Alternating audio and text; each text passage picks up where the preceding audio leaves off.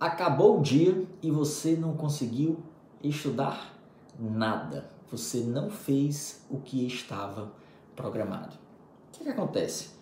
Você pega, define o que é que vai estudar, estabelece metas, organiza os materiais, monta um ciclo de estudos, um cronograma bem bacana, faz tudo o que é preciso.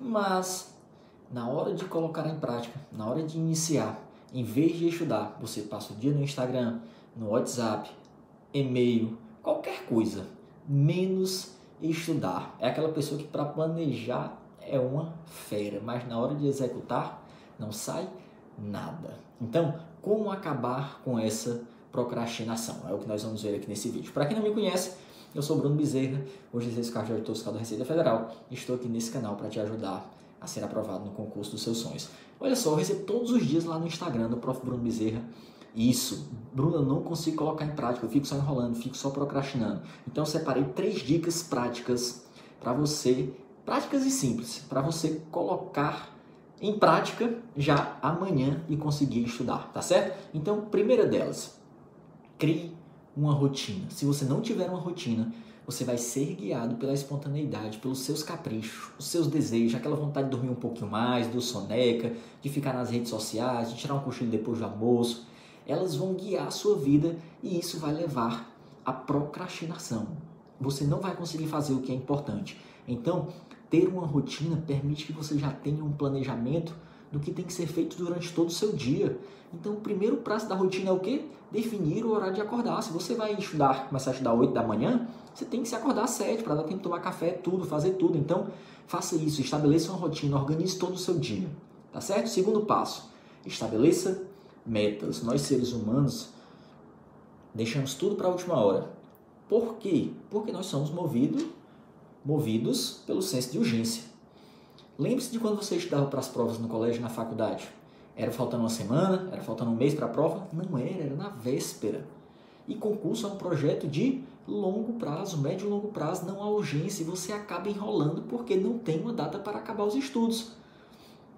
É tanto que quando sai um edital você fica mais motivado, porque tem aquela data para acabar, né? Então, como você tem que estudar todo dia, faça isso estabelecendo metas curtas, diárias. Elas vão criar o senso de urgência nos seus estudos.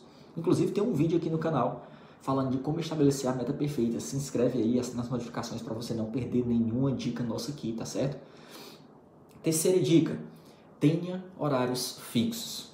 Quando nós temos flexibilidade, facilmente nós colocamos outras atividades no lugar daquilo que nós colocamos, daquele momento que nós separamos para estudar. Se o seu horário para o início dos estudos não for fixo, ah, amanhã eu vou estudar na hora que der. Talvez eu comece 10 horas, talvez eu comece 9, depende da hora que eu acordar. Olha a primeira dica lá. A primeira coisa para você criar rotina é estabelecer o horário de acordar, você organizar todo o seu dia. Então deixe esses horários fixos, não deixe a mercê das suas vontades.